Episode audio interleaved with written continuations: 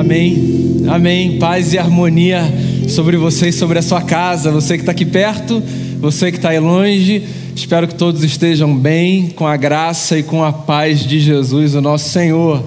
É uma alegria ter vocês aqui e é uma alegria saber que você está aí. E eu quero convidar todos, os de perto e os de longe, para voltarmos os nossos olhos para o primeiro livro do profeta Samuel, no capítulo de número 2, porque eu quero conversar com você nessa manhã sobre a sua casa, sobre a nossa casa. E eu leio do verso 12 ao verso de número 17, primeiro livro do profeta Samuel, capítulo de número 12, do verso 12 ao verso 17.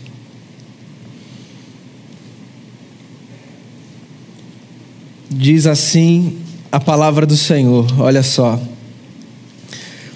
Os filhos de Eli eram ímpios, não se importavam com o Senhor, nem cumpriam os deveres de sacerdotes para com o povo.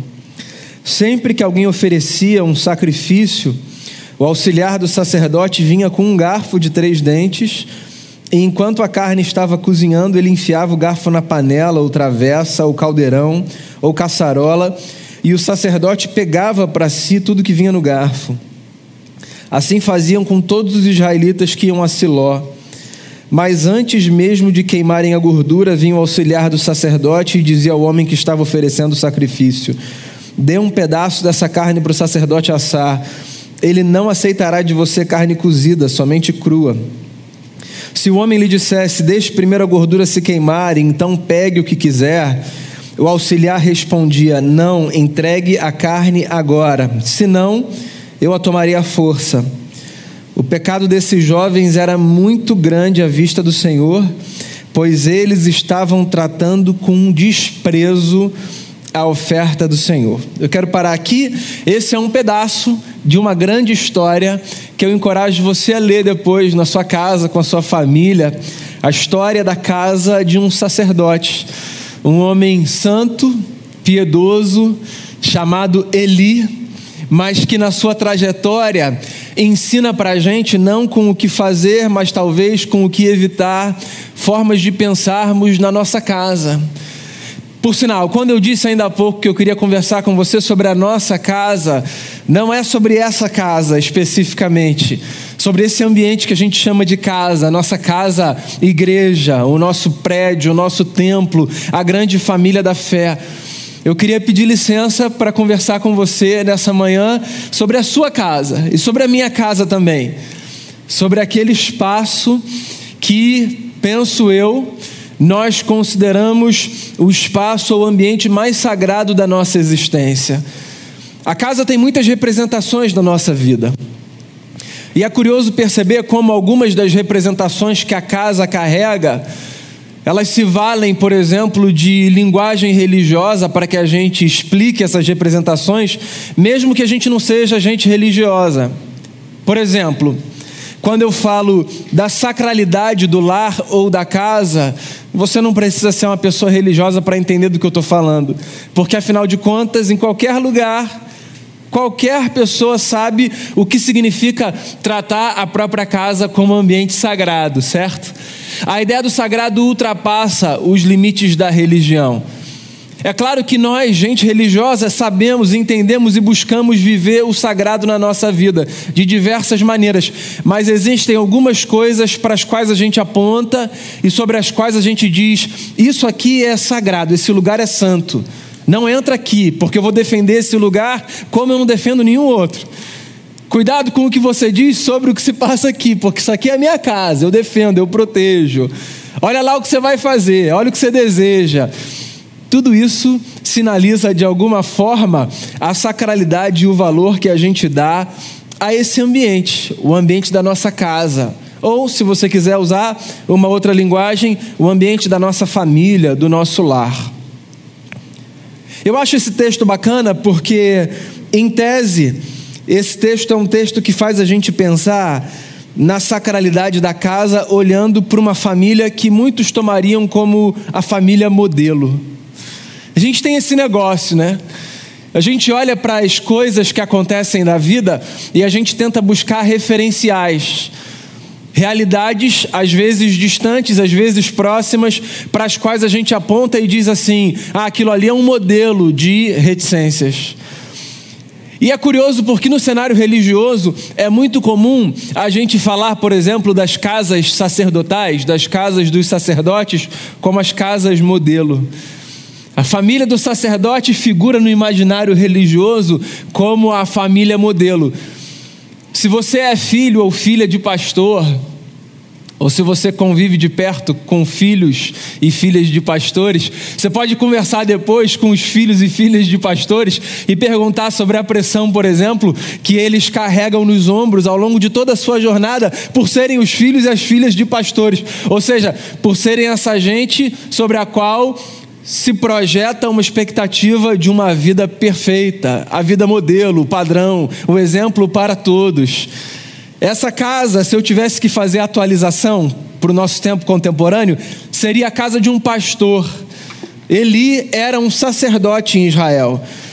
E das figuras oficiais do Israel antigo, talvez a figura do sacerdote fosse a que mais se aproximasse dessa figura pastoral, dessa figura sacerdotal da nossa experiência cotidiana. Ele era um cara bacana.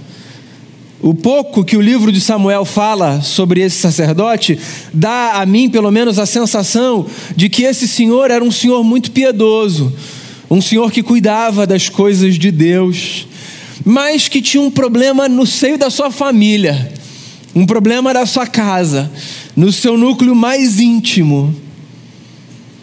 Antes de qualquer coisa, de forma nenhuma eu quero sugerir aqui com a minha fala que o problema na casa de Eli era responsabilidade dele.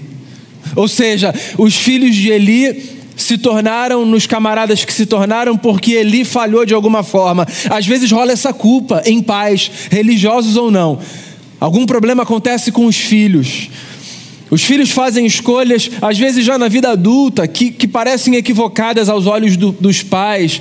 E uma pergunta muito comum é feita, não necessariamente a outros, mas de cada um a si, diante do espelho, ou quando se deita olhando para o alto, olhando para dentro e diz: O que, que eu fiz de errado? Onde foi que eu errei? Onde foi que eu não percebi o que estava acontecendo e deixei isso acontecer? Essa experiência da culpa, essa experiência de trazer uma responsabilidade que não necessariamente é sua. É possível que a gente olhe para esse texto dessa casa com problemas e tente fazer de Eli o bode expiatório, sabe? O responsável pelas falhas na família. Definitivamente, esse não é o caminho que eu pretendo seguir. Eu acho essa condução uma condução muito perigosa, injusta. O caminho que eu queria seguir ao olhar para essa casa é o caminho de fazer perguntas que podem nos ajudar a como cuidarmos melhor da nossa casa, como pastorearmos a nossa casa.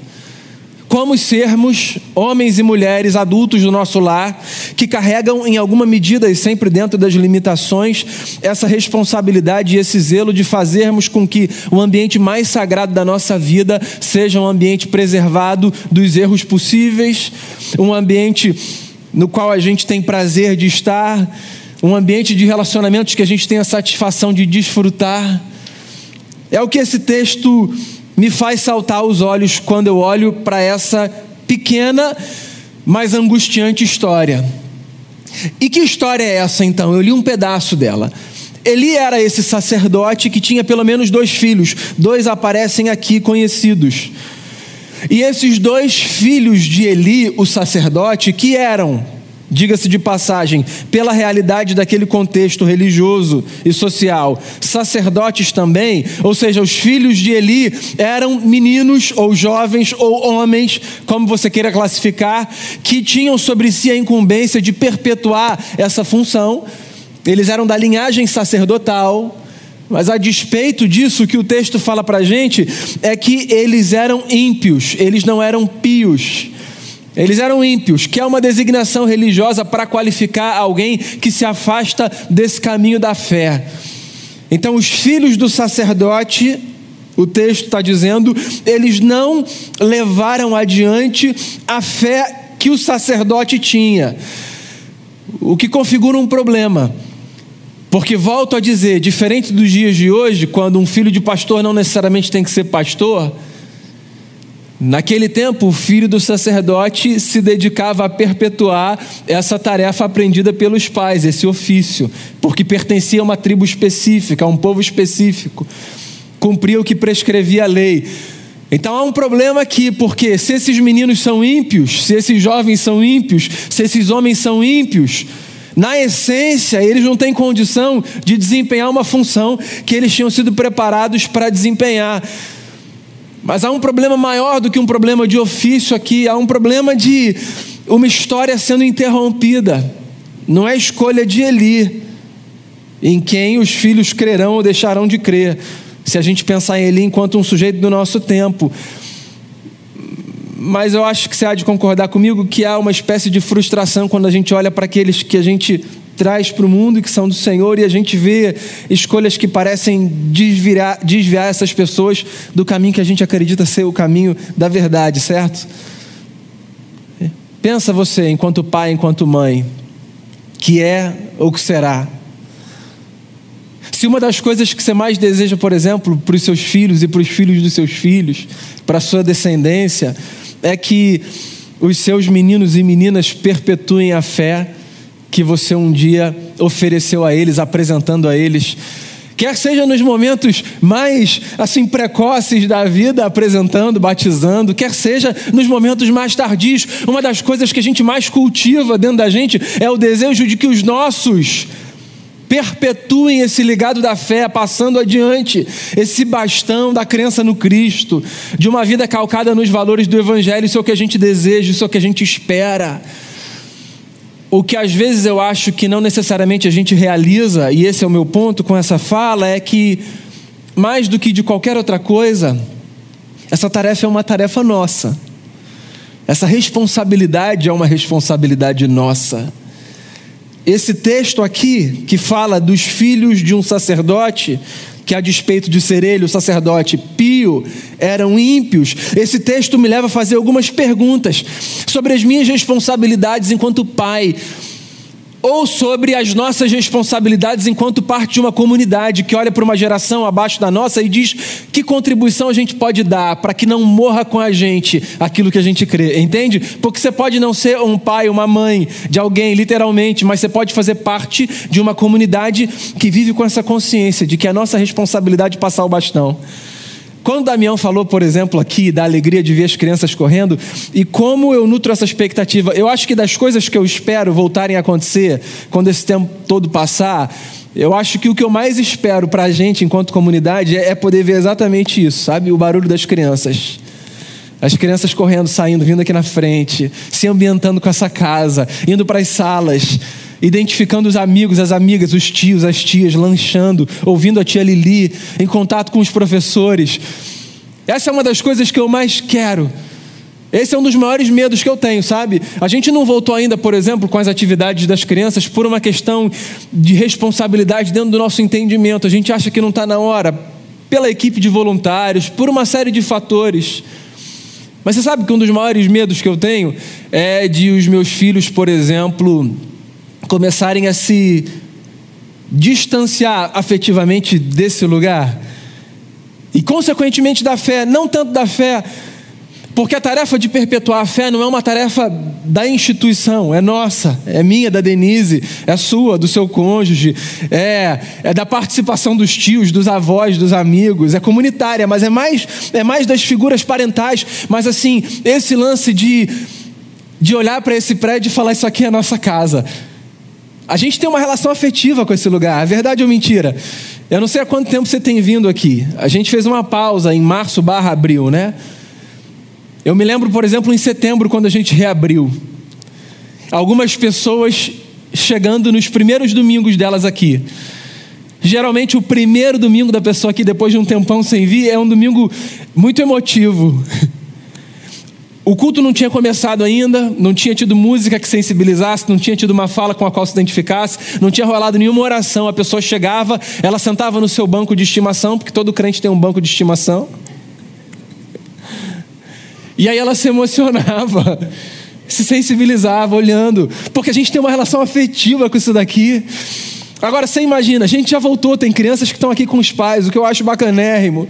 Mas a maioria das crianças, obviamente, não está aqui, porque se a gente não está tendo atividade, volto a dizer, por uma questão de precaução, de responsabilidade, a maior parte delas não estará. E eu fico pensando, quando, Senhor, a gente vai poder voltar com essa casa funcionando assim, na força máxima, porque dentre tantas coisas eu quero, eu quero que os meus filhos e os filhos dos meus amigos e os seus filhos e os seus netos e os seus bisnetos, eu quero que as nossas crianças aprendam pedagogicamente que essa casa é a nossa casa, é a casa do Papai do Céu, é a casa do Senhor. Eu quero. Outro dia, um amigo que estava sentado lá no último banco, domingo passado, na celebração da noite, mais uma vez aconteceu. Ele chegou para mim e disse assim: Daniel, minha filha olhou para você lá na frente e falou: Ele é o papai do céu? Eu falei: As crianças são muito sensitivas, né? Eu gosto dessas associações das crianças, sabe? Que estão tentando entender o que significa essa casa é a casa do Papai do Céu. Quem é aquele cara lá na frente? Papai do Céu na minha cabeça tem barba, aqueles assim, anda de branco lá no céu, sabe? Aquele imaginário da criança lúdico. Isso tudo é tão importante, tem um papel que é nosso, nosso, da comunidade. Agora, tem um papel que é meu e da Denise, em relação aos meus, e que é seu em relação aos seus. E essa história, por exemplo, é uma história que me, me faz responder essa pergunta: de quem é o papel da educação dos filhos na fé? Porque aqui no caso de Eli, Eli é pai desses dois camaradas, desses dois homens, Ofni e Finéias são os seus nomes. É do sistema o papel de fazer com que a fé seja transmitida, ou é do Eli? Volto a dizer, existe uma colaboração do sistema fundamental, mas esse é o meu ponto. Existe uma responsabilidade que não pode ser terceirizada. Jamais que não é fácil de ser desempenhada, que nem sempre se desenrola da maneira como a gente planeja, mas que, a despeito de qualquer coisa, não pode ser terceirizada. E olha só, nesse ponto eu sou muito conservador, muito conservador. Existem muitos benefícios que a gente desfruta dessa cultura de prestação de serviço e de terceirizações na qual a gente está imerso. A gente vive numa sociedade que cada vez mais pode se beneficiar da terceirização de serviços, da prestação de serviços. É, e que, obviamente, tem os seus muitos efeitos colaterais, mas, num certo sentido, para quase todas as áreas da vida, nós encontramos serviços prestados dos quais nós podemos nos beneficiar. Existe tanto isso que, inclusive, a religião, que não deveria fazer parte desse pacote de serviços prestados, entrou nesse pacote. Então, para muita gente, a vivência da fé nada mais é do que mais uma experiência de prestação de serviço. Não sei se você já parou para pensar nisso. Tem gente que consome fé como consome um produto ou um serviço de qualquer outra área. E isso é muito problemático, isso é muito perigoso. Porque, do ponto de vista sensorial, do ponto de vista da experiência, você até pode ter uma experiência que você julga nota 10, de 0 a 10, consumindo religiosidade. Você pode ir num culto que tem uma palavra que te apeteça, que tem uma música que você curta, que tenha um ambiente que te satisfaça você pode é, consumir pela internet produtos religiosos que são oferecidos assim para os mais diversos gostos, qualquer momento do dia. A gente vive num tempo assim. Se você quiser ser um consumidor de fé, você pode. Não que isso seja uma recomendação. Eu espero que você esteja entendendo a minha fala. Mas a gente vive num tempo em que a experiência de fé foi transformada em mercadoria, de modo que você pode viver consumindo produto religioso que vai te dar a sensação de que você está se alimentando na fé. Mas em algum momento essa experiência vai colocar diante de você lacunas não preenchidas e problemas que não problemas para os quais você não encontrará respostas nesse, nessa dinâmica de deixa eu pegar um produto aqui, um produto ali, um produto acolá. E eu acho que esse lance da experiência, sabe, de perpetuar a fé e de passar, ele é um lance que faz a gente pensar na nossa responsabilidade principal de levarmos adiante aquilo que dos nossos pais nós recebemos, de nós levarmos adiante. Nesse sentido, eu acho que a pandemia acabou sendo uma espécie de chacoalhada nesse sistema de transformar a fé num produto religioso, porque diz para mim, nesse momento, por exemplo, em que os nossos filhos estão privados, e eu vou colocar aqui muitas, muitas aspas, tá? Para você entender essa minha fala dentro do contexto. Nesse momento em que os nossos filhos estão privados do serviço religioso, do entretenimento religioso, Sabe? Nesse momento que os nossos filhos estão privados dessa experiência da gente delegar um terceiro, dizer: cuida dele, ensina aí para mim, por favor, a fazer oração, a ler a Bíblia e a tirar uma lição bacana da Bíblia. Nesse momento que não está acontecendo isso, o que está acontecendo então com eles? Sejam eles pequenos, que fica mais fácil perceber essa dinâmica, sejam eles maiores, sejam eles adultos.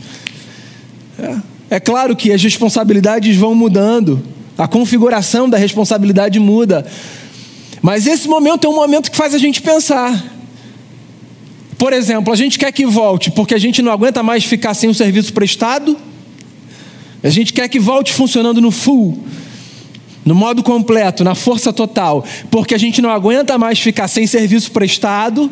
A gente precisa consumir, porque olha só o que está acontecendo, meus filhos aí. Ou ou porque a gente olha e é aquilo tudo que eu estava falando antes, porque é fascinante, porque é importante. Aqui a gente tem a história de uma família que me faz pensar na responsabilidade essencial. Volto a dizer, não estou responsabilizando o Eli pelo problema dos filhos, mas eu olho para essa história e eu, eu, eu, eu tiro as sandálias dos pés, fazendo aqui, sabe? Uma metáfora com a experiência lá do Êxodo. E eu me pergunto de quem essa responsabilidade é minha. Quem é o principal agente de educação dos meus filhos na fé? A tia Lili e os professores e voluntários do Ministério de Crianças da igreja, ou eu e a Denise. E muito mais do que orando e lendo a Bíblia com eles, por exemplo, dando um testemunho em casa, sabe, de uma vida consistente. Procurando viver a nossa história, o nosso relacionamento, os nossos dilemas, as nossas conquistas, as nossas frustrações e a educação deles de tal forma que que eles vejam Jesus e o papai do céu não no camarada que fica lá em cima apresentando uma performance religiosa com luz voltada para ele, mas no pai e na mãe que sentam ao redor da mesa, que, que disciplinam, que colocam de castigo, que amam, que abraçam, que levam para a escola, que cuidam. Outra pergunta que esse texto me leva a fazer é: será que uma vida bem-sucedida para com os de fora compensa uma vida mal-sucedida para com os de dentro nessa dinâmica da fé? Pensa, por exemplo, tá? Que eu sou um camarada dedicado a pregação do Evangelho e que, pela graça de Deus, através da minha vida, um monte de gente se reconcilia com Jesus. Pensa que eu sou um sujeito que ouve das pessoas assim, poxa, eu ouvi a sua fala e eu fiquei assim, tão impactado, eu voltei para a igreja, ou eu não era de igreja e eu entendi a mensagem do Evangelho, isso fez tão bem a minha vida, hoje eu penso diferente. Assim, ouvir isso o que acontece bastante com um pastor, por exemplo, é sensacional. E não é um privilégio dos pastores. Você pode ter ouvido e pode ouvir das pessoas: Ó, oh, eu fui a Cristo por sua causa, você me reconduziu para Jesus. Certo? Essa é uma experiência pela qual todos podemos passar. E volto a dizer: essa fala é maravilhosa. Eu fico muito feliz quando pessoas se reencontram com Cristo aqui e descobrem que elas têm um Deus que elas podem chamar de Pai, por causa de Jesus o Senhor. Mas vou confessar um negócio para vocês. Nem todas essas falas reunidas têm um significado maior para mim do que ouvir essa fala da boca de duas pessoas apenas. Com todo respeito a todo mundo que disse, entende o ponto? De duas pessoas Eu quero ouvir isso na sinceridade do coração. Por quê? Porque por mais que eu tenha consciência do meu papel, ou seja, enquanto um sujeito que, que participa desse ofício religioso, enquanto um cristão que tem a incumbência de levar o amor de Deus para onde eu puder no mundo, sim, tem duas vidas que estão aqui debaixo dos meus braços, cada vez cabendo menos aqui, porque eles estão crescendo e que um dia me carregarão nos braços quando esses papéis forem invertidos, certo? Vai acontecer, né? Essas duas vidas são as vidas pelas quais eu desejo medir o meu sucesso.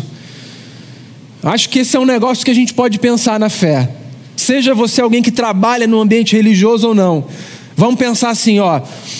Se a gente puder escolher a medida do nosso sucesso na fé, pensa em dedicar a sua vida de tal forma que a medida do seu sucesso na fé passe pelo impacto da sua experiência naqueles que estão mais próximos de você. E aí que eu quero sair um pouco da dinâmica dos filhos, porque você pode ser um casal sem filho, tá? Você pode ser uma pessoa que nem faz parte de um casal.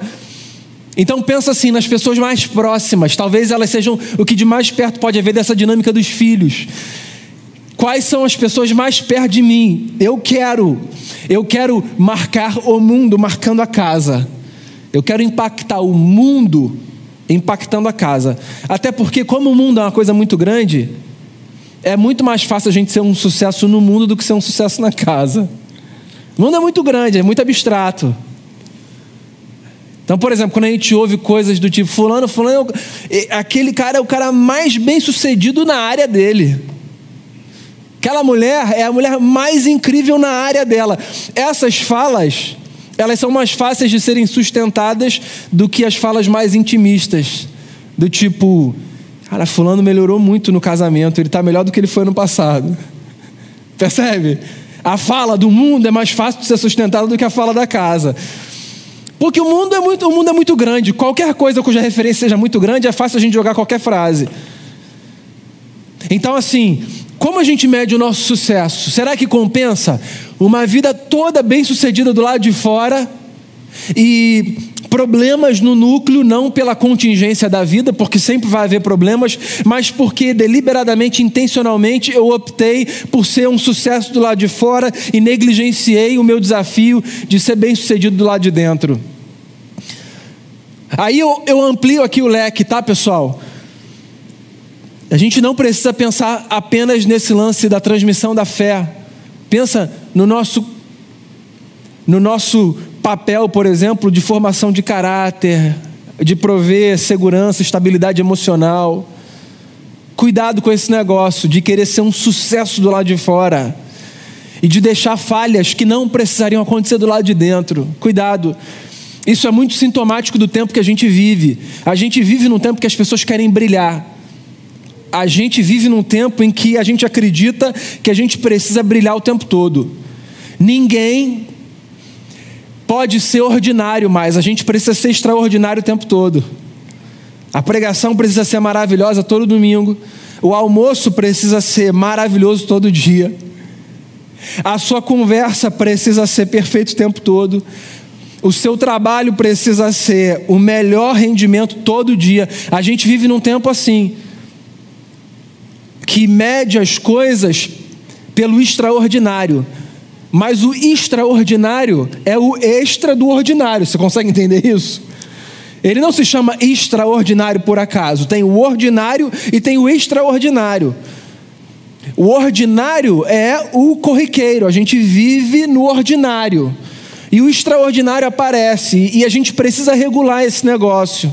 Porque senão a gente vive com expectativas que vão nos levar para frustração constante, porque a gente não é extraordinário o tempo todo, não é, ninguém é. Isso é uma mentira.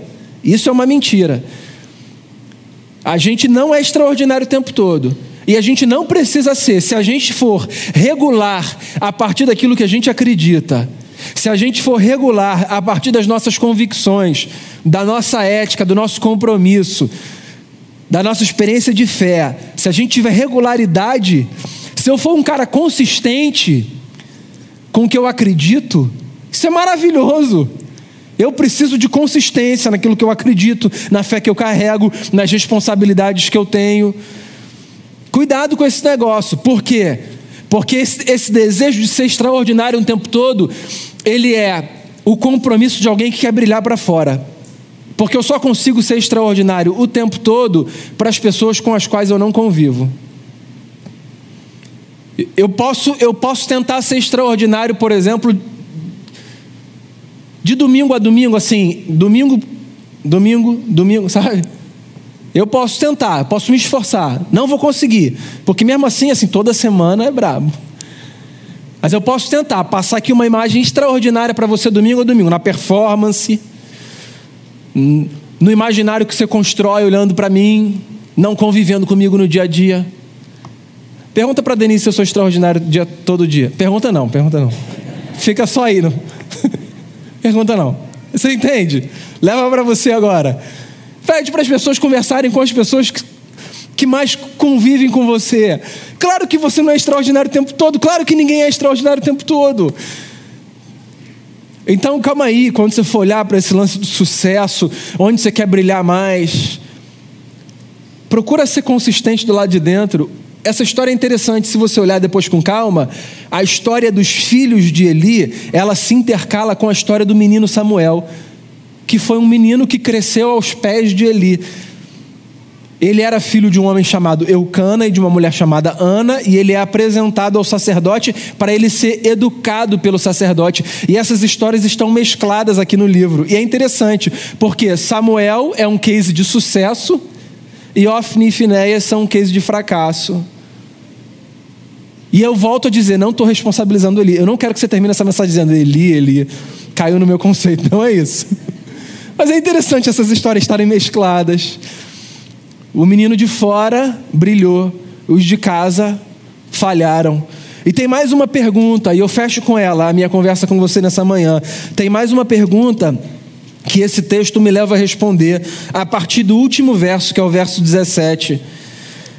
E a pergunta é: qual é a nossa preocupação com o valor que os nossos filhos dão ao sagrado?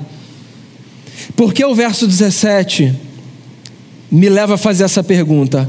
Porque o verso 17 diz objetivamente o seguinte: o pecado desses jovens era muito grande à vista do Senhor, porque eles estavam tratando com desprezo a oferta do Senhor.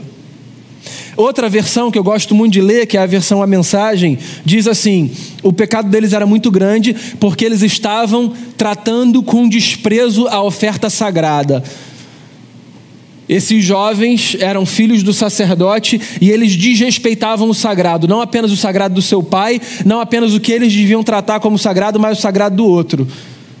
Porque o texto diz que toda vez que alguém ia lá levar a oferta, né, a, a carne para o sacerdote oferecer e queimar a gordura e terra, que, que é todo um ritual né, do culto dessa gente, quando a oferta era levada, o que, que os filhos do Eli faziam?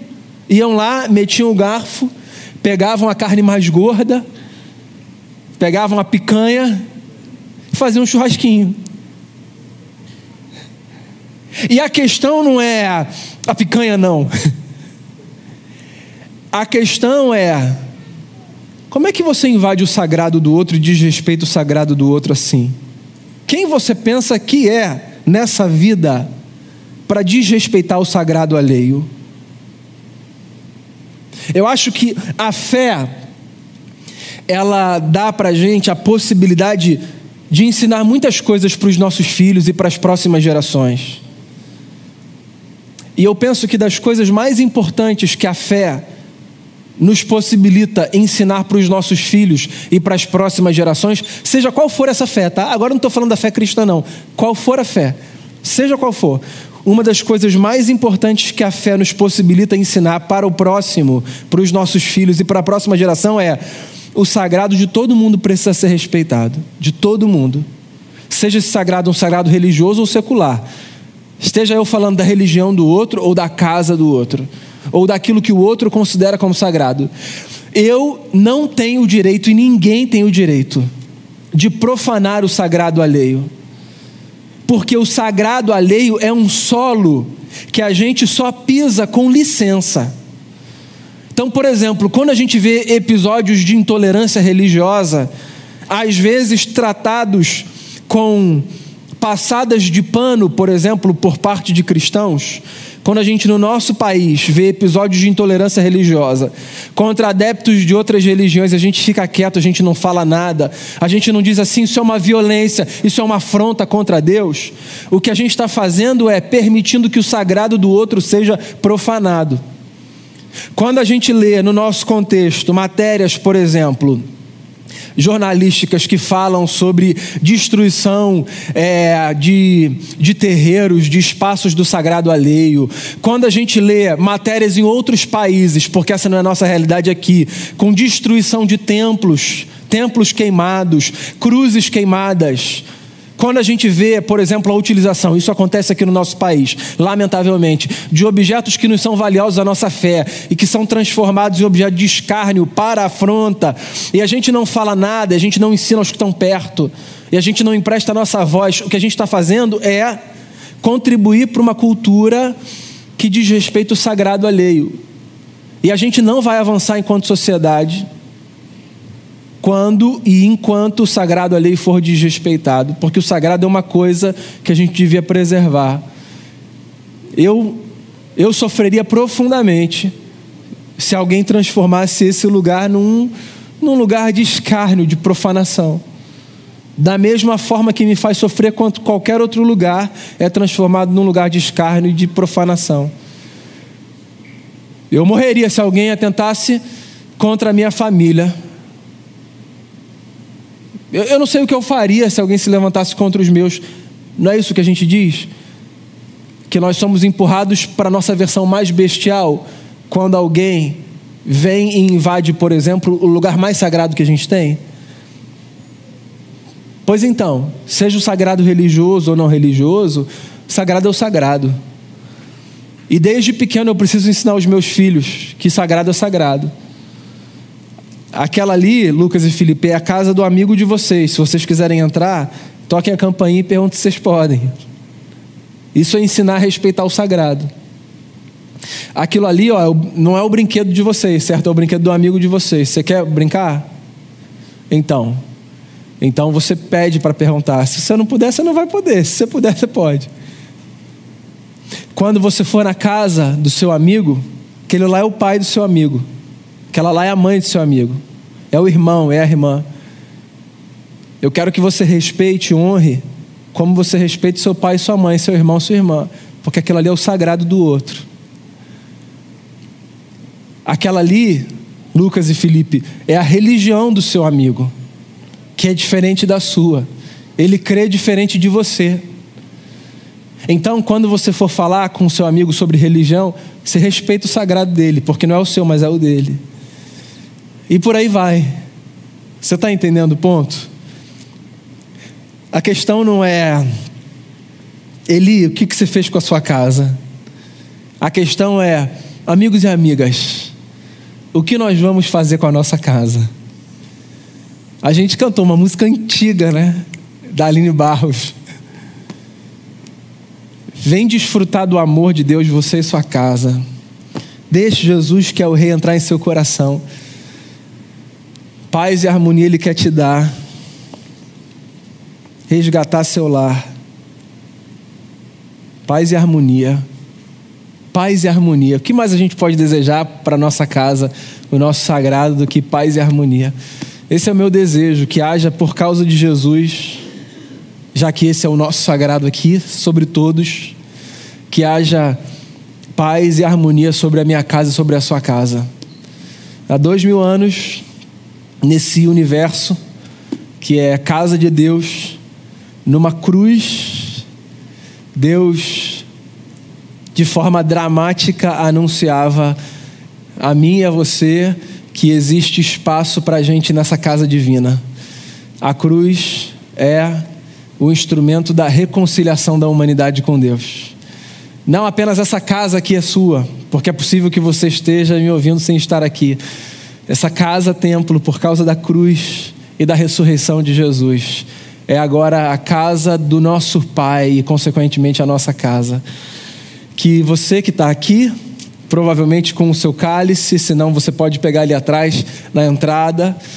Que você que está aqui e que você que está aí, todos ao redor da mesa, que todos desfrutemos da paz e da harmonia que há para todos aqueles e todas aquelas que entenderam que nesse mundo, casa de Deus, nós podemos desfrutar das delícias do cuidado do Eterno sobre a nossa vida. Enquanto você ouve uma canção que convida você a se render, faça a sua oração e prepare o seu coração para a ceia. Prepare o seu coração para a mesa. Nós não somos melhores nem piores do que a casa de Eli, não a casa modelo, não a família modelo. Existem casas e famílias, ponto. E a boa notícia é que sobre a minha casa, sobre a sua casa, existe a possibilidade de, por causa do sangue de Cristo Jesus derramado na cruz, nós sermos redimidos e transformados e sermos feitos e refeitos em pessoas melhores todos os dias. Para que isso aconteça, só tem uma coisa que a gente precisa fazer: dizer a Ele: Toma-me, Senhor, eu estou rendido aqui nas tuas mãos. Me ajuda a ser um marido melhor, uma esposa melhor, um pai melhor, um filho melhor, uma mãe melhor, um amigo melhor, um avô, uma avó. Me ajuda a ser melhor todos os dias. Eu estou rendido diante de Ti. Renda-se enquanto você ouve, depois nós seremos conduzidos para participarmos da ceia do Senhor.